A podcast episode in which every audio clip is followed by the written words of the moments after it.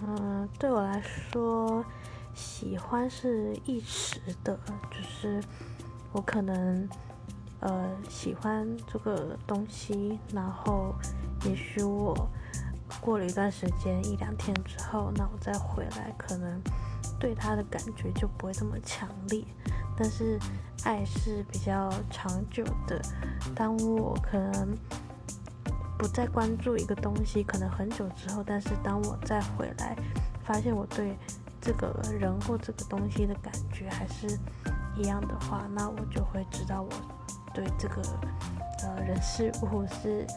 有更深的感情，比如说爱情。